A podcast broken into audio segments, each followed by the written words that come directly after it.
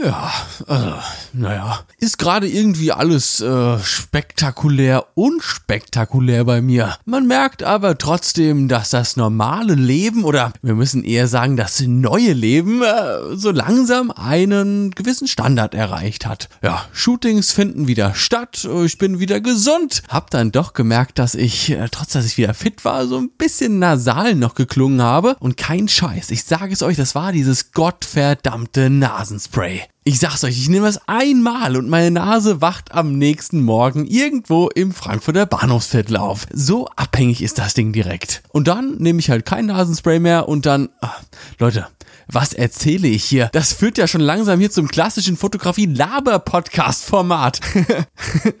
Als nächstes führe ich jetzt einen 40-minütigen Dialog darüber, nee, ist ein Monolog, einen 40-minütigen Monolog darüber, warum ich mir jetzt doch die neue Sony Alpha 7S 3 unberührt im Regal stehen haben muss, anstatt die grottenschlechte, vor einem halben Jahr gekaufte Sony Alpha 7R4. Soweit wollen wir es natürlich nicht kommen lassen, ihr süßen Mäuse, deswegen huschen wir wie gewohnt jetzt in die heutige Folge rein. Viel Spaß beim Zuhören.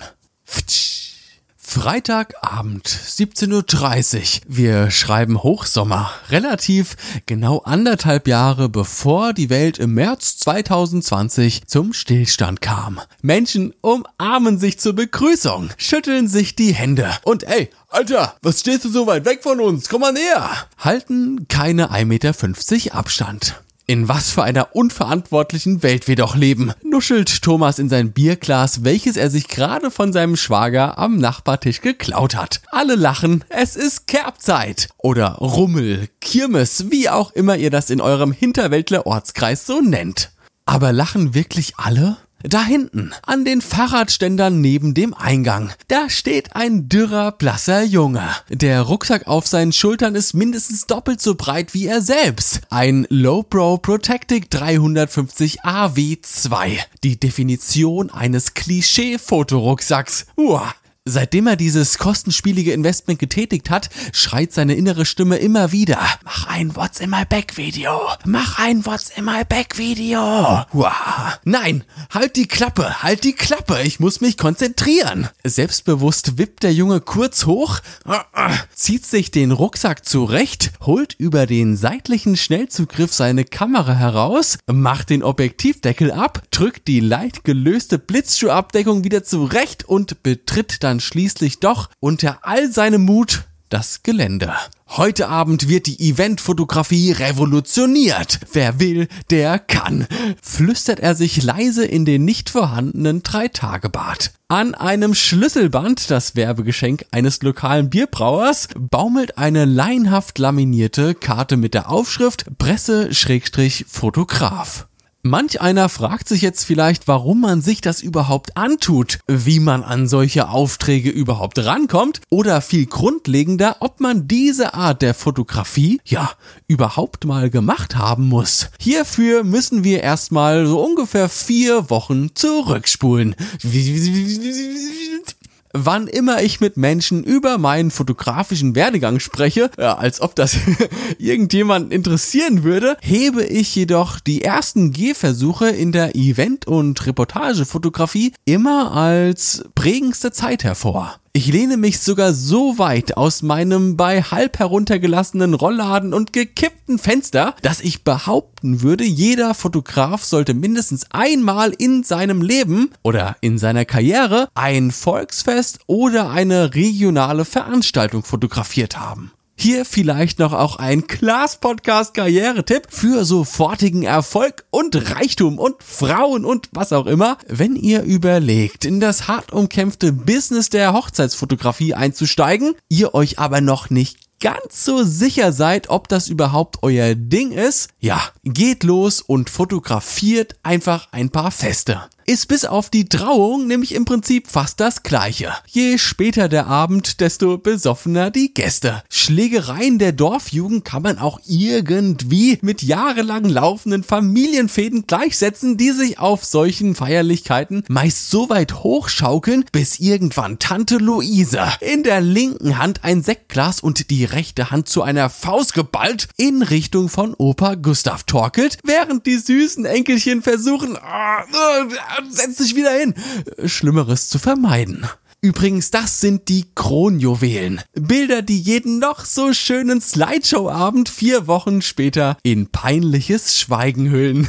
Wir sind doch hier authentische Fotografen. Wir dokumentieren so, wie es passiert ist auf dem Class Podcast und sind ganz bestimmt keine Schönwetteramateure. Nee, nee, nee, nicht mit uns, Leute. Geld zurück gibt's nicht. Geh bitte weiter. Danke, gern geschehen.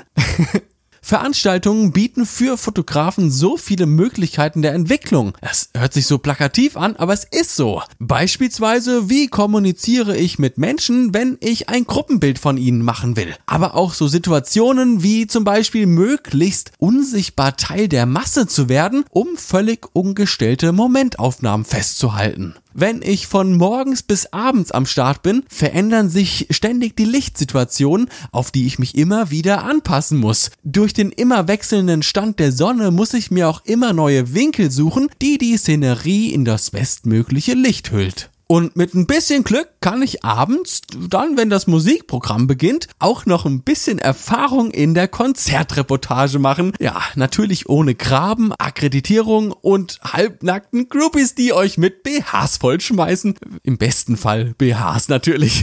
Aber ey, wir sind ja auch keine Fotografen geworden, weil wir gerne Rockstars sein möchten. Nein, wir sind Fotografen geworden, weil wir Nerds sind, die gesellschaftlich plausible Ausreden gesucht haben, um dann einfach wieder zwölf Stunden am Stück vorm Computer zu hängen. So sieht's doch aus, ihr süßen Mäuse. Jawohl, da stempel ich dort direkt mal in 600-prozentiger Vergrößerung die Staubkörner vom Kleid des Models aus dem letzten Shooting weg. Was macht das für einen Spaß? Und vor allem, je später der Abend wird, ihr könnt das wirklich auch beobachten, desto mehr wird eure Veranstaltungsreportage zur Kriegsgebiet-Dokumentation.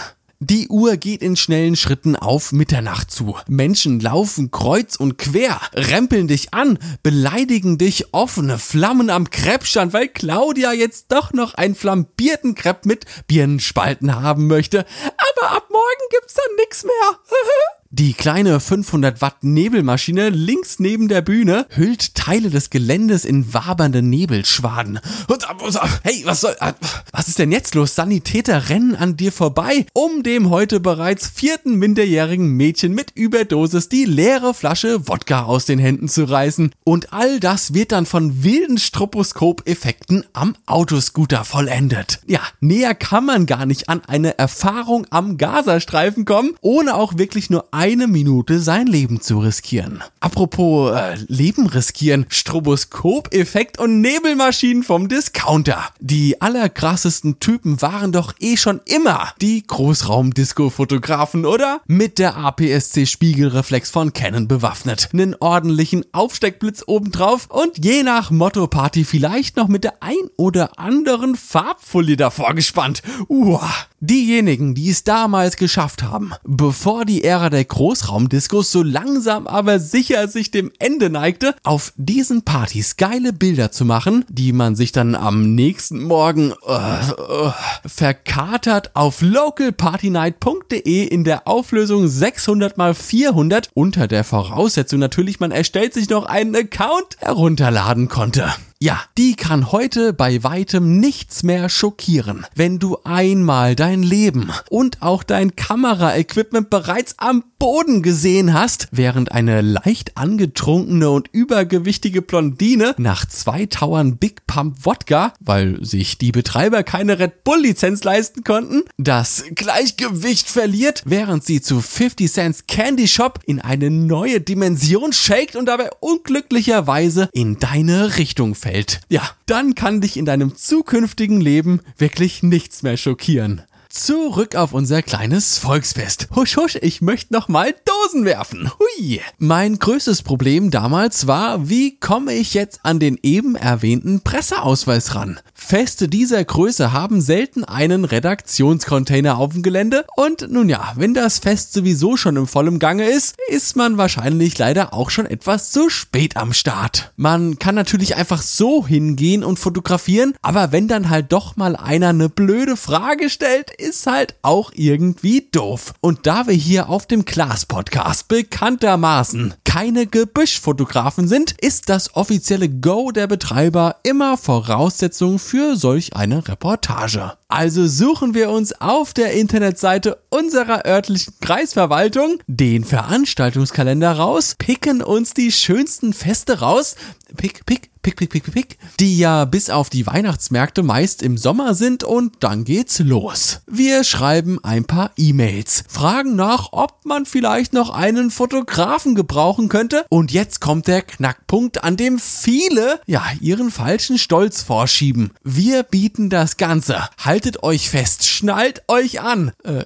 gratis an. Wir wollen ja was von denen. Also geht man natürlich erstmal in Vorleistung. Dafür bekommen wir ja dann am Ende, wenn's gut läuft, sehr viel wertvollere neue Kontakte. Der Rest liegt dann an euch. Macht ihr jetzt Kackbilder, die der Veranstalter nicht verwenden kann? Ja, seid ihr halt einfach nur nicht so weit. Ist auch überhaupt gar nicht schlimm. Vielleicht habt ihr aber auch schon nach zwei, drei Festen verstanden, dass das einfach nicht eure Art der Fotografie ist. Oder ihr geht total total ab und habt mega Spaß daran, diesen Mix aus gestellten, aber auch dann die unbeobachteten Momente der Menschen auf eben diesen Festen dokumentieren zu dürfen. Und dann kann man sich natürlich auch an größere Feste heranwagen. Es kann dann aber auch genau umgekehrt passieren. Ich habe mal ein größeres Mainfest hier im Rhein-Main-Gebiet fotografiert und äh, durchaus geile Bilder gemacht, also äh, nach meinem Geschmack und das ist ja, naja, was soll ich euch sagen? Äh, die Veranstalter hatten jedoch keinerlei Verwendung dafür, da sie weder Homepage noch jegliche Art von Social-Media-Kanälen bedient haben und die Bilder für die Zeitung und für die Presse, naja, die hat die Presse dann halt wie gewohnt auch selbst gemacht.